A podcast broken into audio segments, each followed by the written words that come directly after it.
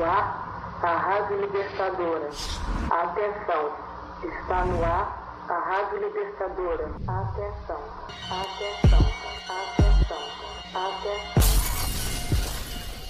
O Brasil registra 10.718.630 casos confirmados e 259.271 mortes por coronavírus.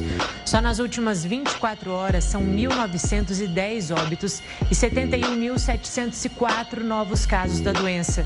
Esse é o novo recorde de mortes em 24 horas no Brasil, superando as 1.641 mortes de ontem.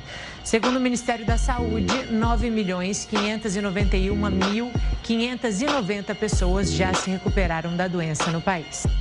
No dia em que o Brasil registrou o recorde diário de mortes pela Covid-19, o presidente Jair Bolsonaro voltou a minimizar a pandemia e culpou a imprensa pelo pânico gerado em torno da maior crise sanitária do país. A explosão de óbitos colocou o Brasil no radar de cientistas internacionais que apontam o agravamento da doença como uma ameaça global. A imprensa internacional também destacou a pandemia no país.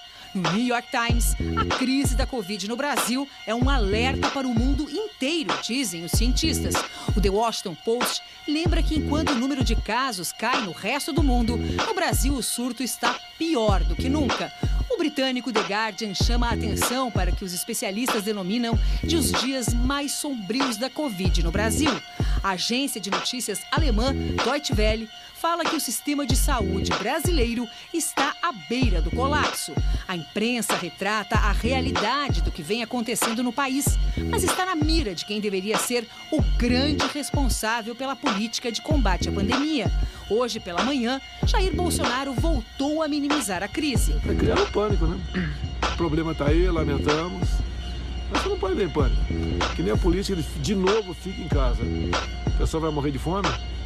De depressão, para mim, de vírus sou eu. Todos nós devemos nos preparar para combater. É o momento de trabalhar pela base, mais e mais pela base.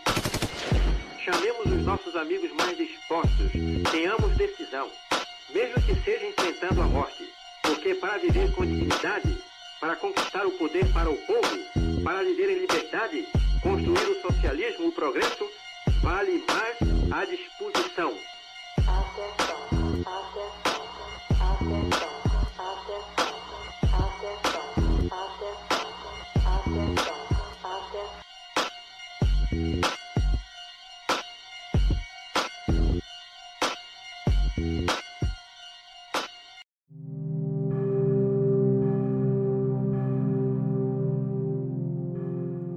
Um paciente sem fôlego atrás do outro mãe e filha, numa maca. A agonia da Covid-19. Essa é uma das manchetes do jornal É o País, lançadas hoje, dia 3 de março de 2021, que continua. A maca é retirada da ambulância na porta do pronto-socorro. A mãe está deitada com a filha sobre si, um bebê de no máximo 3 anos de idade. Ela tira a máscara de oxigênio e coloca uma chupeta na boca. Profissionais de saúde vêm correndo e ajudam os paramédicos a levarem as duas para dentro. O motorista que as trouxe confirma: estão com suspeita de Covid-19 e a menina não está bem. Respira com dificuldade. No Hospital Municipal Tidé Setubal, em São Miguel Paulista, o maior dessa região de periferia no extremo da zona leste de São Paulo. E aqui eu abro um parêntese, que essa realidade é a nível nacional e internacional. E aqui na capital do Ceará, não é diferente. Chegava uma pessoa atrás da outra, com sintomas de Covid-19, na manhã desta terça-feira. Alguns não conseguiam respirar direito, vinham parados em outra pessoa e sentavam no chão para recuperar o fôlego antes de ser atendido. Entre casais, mãe e filha, famílias inteiras, ambulâncias e gente sozinha, a reportagem do El País contou pelo menos 12 pessoas que chegaram em busca de socorro em menos de meia hora. Lá dentro, dá para ver que está lotado, e assim os novos pacientes ficam ali mesmo, na calçada.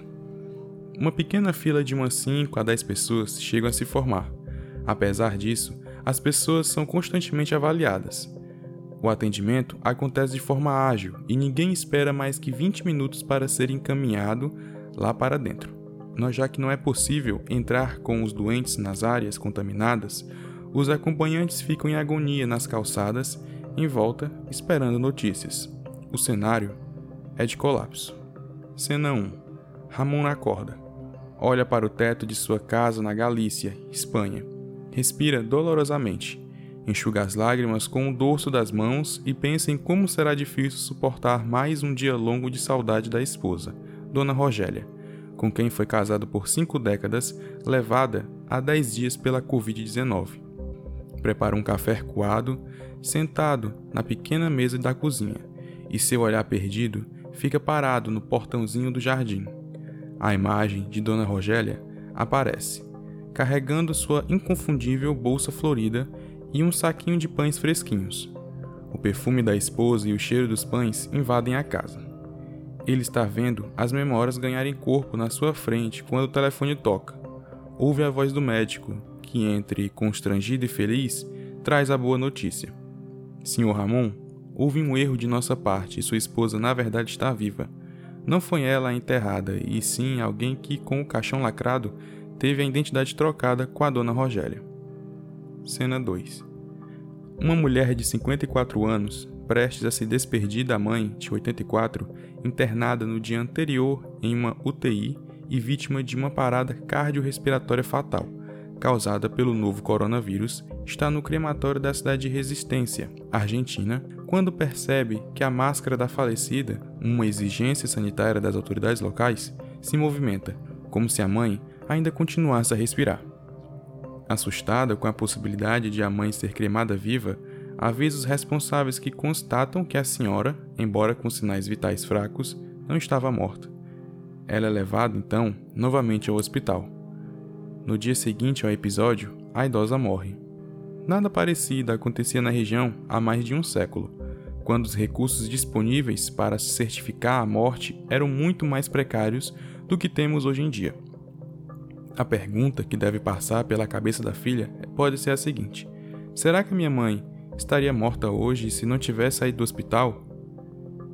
Embora as histórias, como lhes contei, pareçam tiradas de filmes de suspense, ambas aconteceram e foram noticiadas no UOL em janeiro an desse ano, 2021. Ramon e Rogélia existem e seguem juntinhos e felizes em Chove, na Galícia. Já a triste história da mãe e da filha no crematório aconteceu aqui, na nossa vizinha, Argentina. Para contrastar com esse cenário horrível que vivemos, existem luzes no fim do túnel. E essas luzes chamam-se universidades, pesquisas e esperanças. 12 de janeiro de 2021, Diário do Nordeste. Cearense ganha prêmio internacional em apoio à pesquisa sobre Covid-19 e habitação. 25 de fevereiro de 2021. Jornal o Povo. Fila se forma na retomada da vacinação em idosos no centro de eventos. 3 de março de 2021. Jornal o Povo. Ceará recebe novo lote de vacinas Coronavac nesta quarta-feira, dia 3 de março. São mais de 115 mil doses da vacina contra a Covid-19. Existe sim uma esperança em nosso futuro. Olá, sejam bem-vindos. Esse é o Horizonte da Comunicação. Eu me chamo Rafael e sou o âncora do programa. E no episódio de hoje estou com a convidada, Arina Mara, estudante de fisioterapia na Universidade Federal do Ceará. Seja bem-vinda, Arina. Apresente-se para o público que lhe escuta. Olá, meu nome é Arina, eu sou estudante de fisioterapia lá da Universidade Federal do Ceará, da UFC. É, hoje eu estou cursando o internato eu não sei se é, as pessoas sabem o que é internato, mas é como se fosse o estágio lá da, dos cursos da saúde.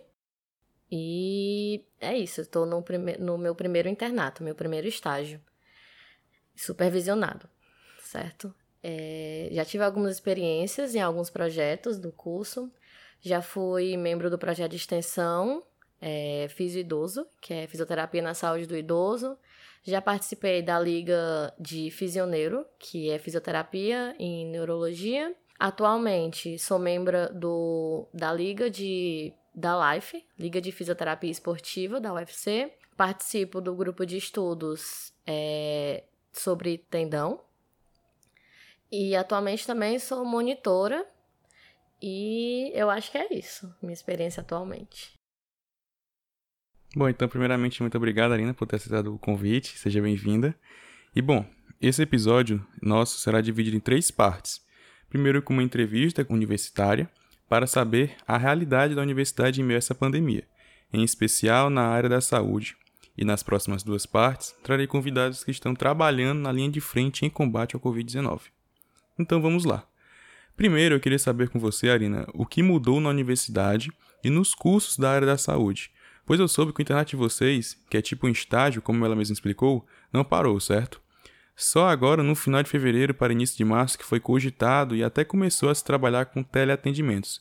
Conta para nós essa sua vivência. Vamos lá. Respondendo essa pergunta, eu vou voltar um pouquinho sobre o início lá da pandemia, em março do ano passado, que agora completou um ano que tivemos que parar é, nossas práticas, nossas aulas, tudo na universidade. Quando iniciou a pandemia, eu estava no sétimo semestre.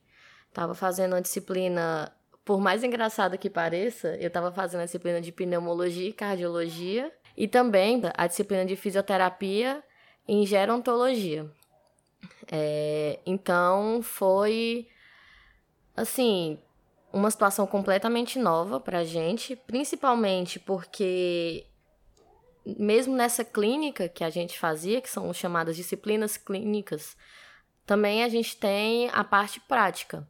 E assim que começou tudo, foi parado tudo. Assim que começou os casos, é, a primeira atitude da universidade foi paralisar tudo. Até porque é, nós estávamos atendendo diretamente idosos, ou seja, eram o, o principal grupo de risco, até onde todos sabíamos no período.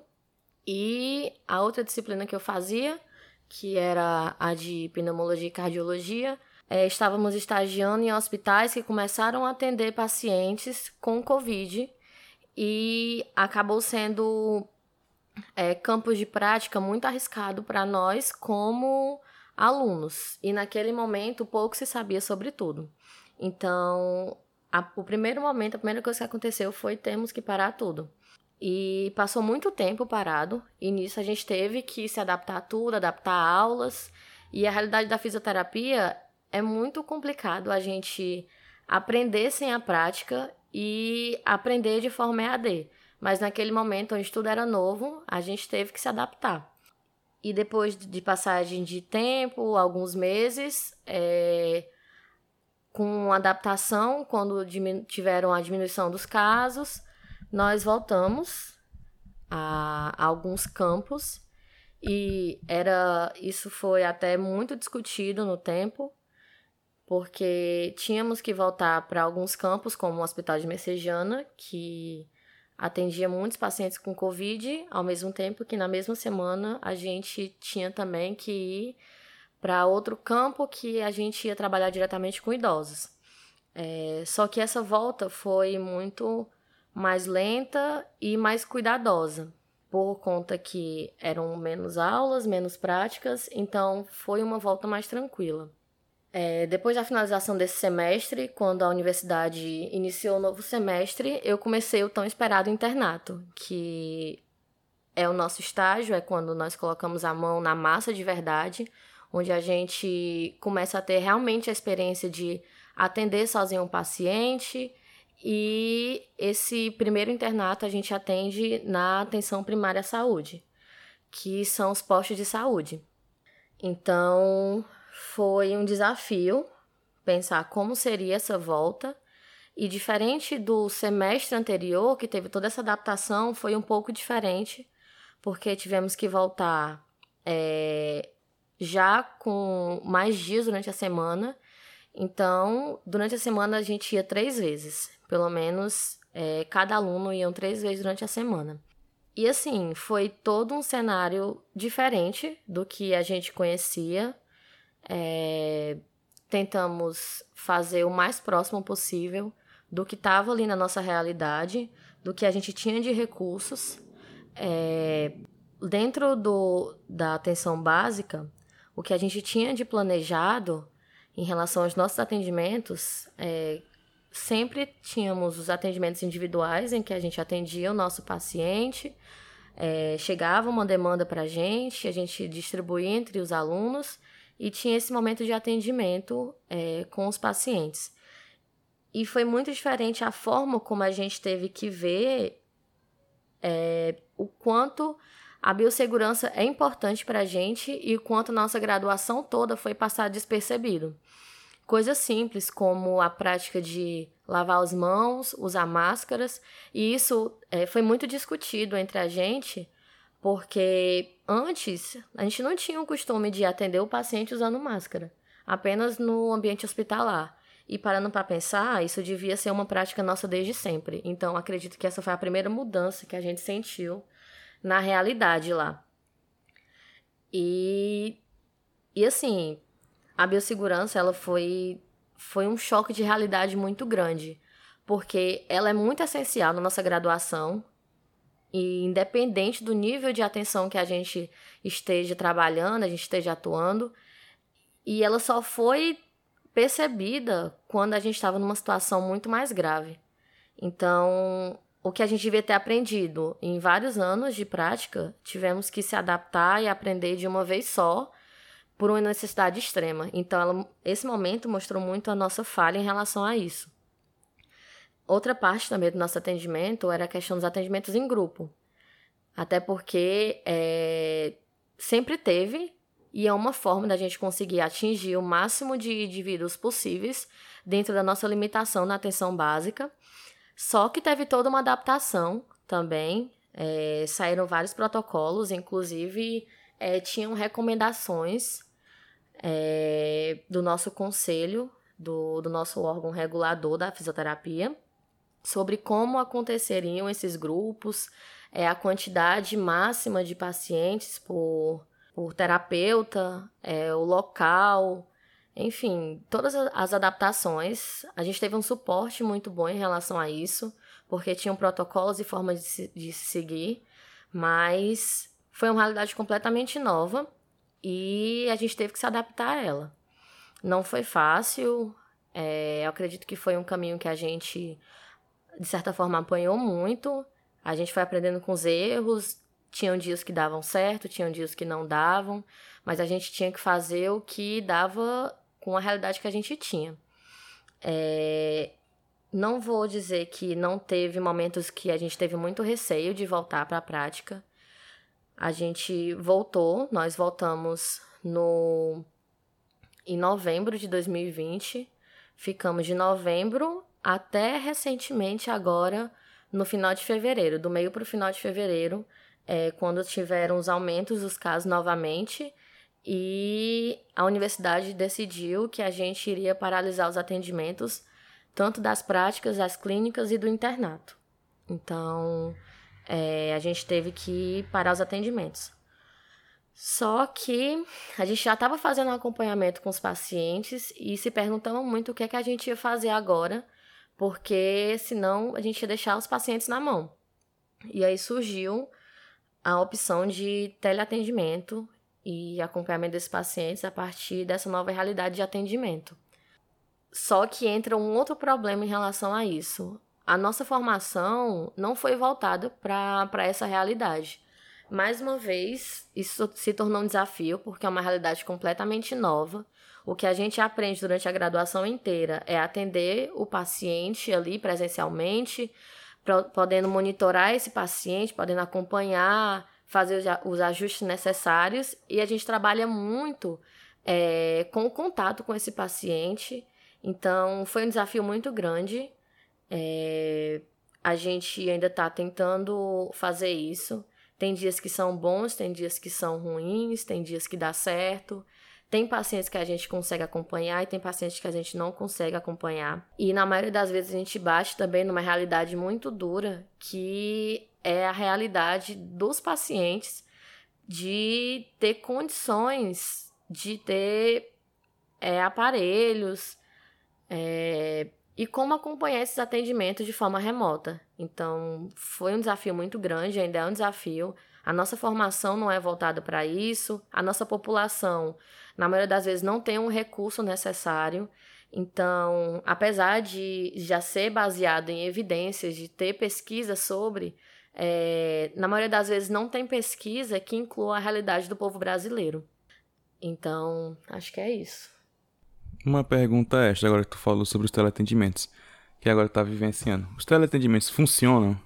É, como eu falei, o teleatendimento é, é uma questão muito complexa, até porque, como eu citei agora, tem realmente artigos, pesquisas sobre, que falam sobre o funcionamento do teleatendimento. A questão principal em relação a isso é que são pesquisas voltadas a uma, voltadas não, realizadas com uma população completamente diferente da nossa. São pessoas que têm é, que tem um cenário ideal para aquele tipo de atendimento. Não é que o teleatendimento seja ruim. A questão é que não existe ainda é, recursos, não existe é, ideias, não existe ainda protocolos voltados para a realidade da população brasileira. Como é que eu vou fazer um teleatendimento com uma pessoa que mora numa casa que às vezes não tem internet, com uma pessoa que mora é, numa casa com várias outras, sendo que a gente está agora numa realidade que a maioria das pessoas estão em casa, quando é possível. Além disso, tem outra questão: como é que eu vou fazer um teleatendimento com um idoso que não consegue entender os meus comandos, que nunca teve acesso àquela tecnologia? Com uma pessoa que às vezes só tem um smartphone simples, na verdade que não tem um smartphone, só tem um celular simples. Então, tem todas as barreiras, sabe? E às vezes não tem o que a gente precisa dentro de casa. É, às vezes a gente também não tem o conhecimento necessário para lidar com essas barreiras que a nossa população tem. É, então, Resumindo, não é que o teleatendimento ele não funcione. Ele pode funcionar e ele pode ser muito bom nessa situação, nessa realidade que a gente é, vive, em pandemia, em distanciamento social. A questão é que ele não é uma realidade para a condição é, socioeconômica da nossa população. Certo. E como estudante e futura profissional da área da saúde, eu acredito que você, né, defende o sistema único de saúde e a saúde como um direito fundamental e primordial do povo, né? Minha pergunta é: como você enxerga as medidas do governo federal nesse período de pandemia e como a universidade está atuando para auxiliar essa população? É, vamos lá. Falando do governo federal, a gente sabe que, na maioria das vezes, o governo, o federal, ele falhou com a população muitas vezes. E a gente falhou em não ter um bom líder. É, isso é uma coisa que sempre foi muito levantada sobre a população ser muito espelho do seu governo. Então, foi um momento que a gente precisava de um líder firme que conseguisse levar a gente para as melhores escolhas possíveis. E a gente se deparou com um líder que ia contra tudo que poderia ser feito de bom para diminuir a pior realidade possível que a gente podia ter. É, então, a gente. O que acontece na realidade é que se desde o começo a gente tivesse tido um bom líder, uma, um bom direcionamento, talvez nossa realidade ser, fosse muito melhor do que ela é hoje em dia. A gente teve um negacionismo muito grande em relação a ciência, sabe? Então, tudo poderia ter sido menos pior se o governo não tivesse errado tanto, não tivesse negado tanto a ciência e com isso a população também não tivesse tido é, se dividido entre pessoas que acreditavam e queriam seguir a ciência e pessoas que negavam e iam totalmente contra a ciência. Quando começou a pandemia, era tudo muito novo, a gente não sabia como a infecção acontecia, a gente não sabia como era transmitido, como se prevenia, só tinha uma leve ideia de como, de como era. É, se sabia muito pouco sobre as consequências da doença, por que, que ela se agravava, é, quais sequelas ela podia deixar. Então, o Sistema Único de Saúde, no papel, ele é incrível. Incrível e eu defendo ele com unhas e dentes. E muitas pessoas julgam ele e falam sobre como os hospitais não conseguiam atender todos os pacientes, mas a gente tem que saber que foi algum que foi um momento que pegou todos de surpresa. A gente não tinha é, os insumos necessários, a gente não tinha o conhecimento necessário. Então era claro que o sistema de saúde não ia conseguir dar conta de tudo isso. Só que faltou também muito da nossa população, que foi espelho do nosso governo, é, tomar as decisões e medidas necessárias para também ajudar, ajudar o sistema de saúde. Não tinha como dar conta sozinho se a gente não fizesse nossa parte. E acho que a grande falha da nossa população foi grande parte ter sido espelho do governo e ter ido contra a ciência e ter levado o sistema ao colapso. Isso alguns meses do ano passado e isso novamente atualmente. É, eu acredito assim que a universidade ela fez o que estava ao seu alcance na medida do possível, também dentro de uma realidade completamente nova e assim tentou ajudar de todas as formas possíveis.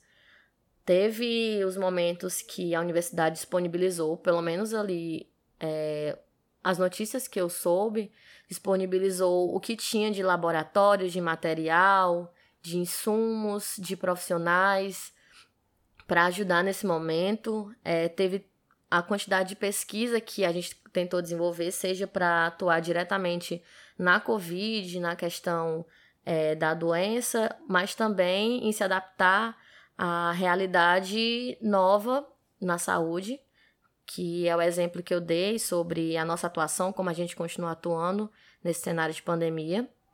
E também porque a gente precisa levantar um, um ponto importante, que foi um ponto muito discutido na universidade. É, é uma realidade nova, era uma realidade completamente desconhecida, preocupante, mas não era porque começou a existir casos de Covid que os outros casos, outros pacientes, outras doenças e outras necessidades da, da população deixou de existir. Então, como é que a gente continuaria atuando? Como é que a gente conseguir, como, como é que a gente continuar dando suporte que a gente sempre deu à, à população nesse cenário? Então, a universidade também teve que se redefinir em relação a isso, teve que aprender uma nova forma de lidar e não foi fácil é, nem para os alunos, nem para os professores.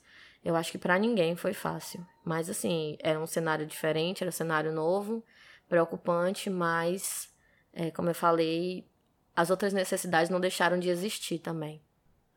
E para finalizar, eu gostaria de agradecer imensamente a você, Arina, é, por ter topado nossa entrevista. Eu espero que você continue seguindo a sua carreira de impactar as pessoas de forma positiva, sendo ajudando-as como uma fisioterapeuta ou sendo como pessoa. Eu abro aqui um espaço de fala para você se despedir dos ouvintes e para você fazer suas considerações finais. Eu queria agradecer pelo convite, por, por esse momento de poder compartilhar como foi a minha experiência é, como estudante, como futura profissional e também como pessoa. É, eu queria dizer que não foi uma realidade fácil como estudante. Desde um ano atrás, foi cheio de altos e baixos.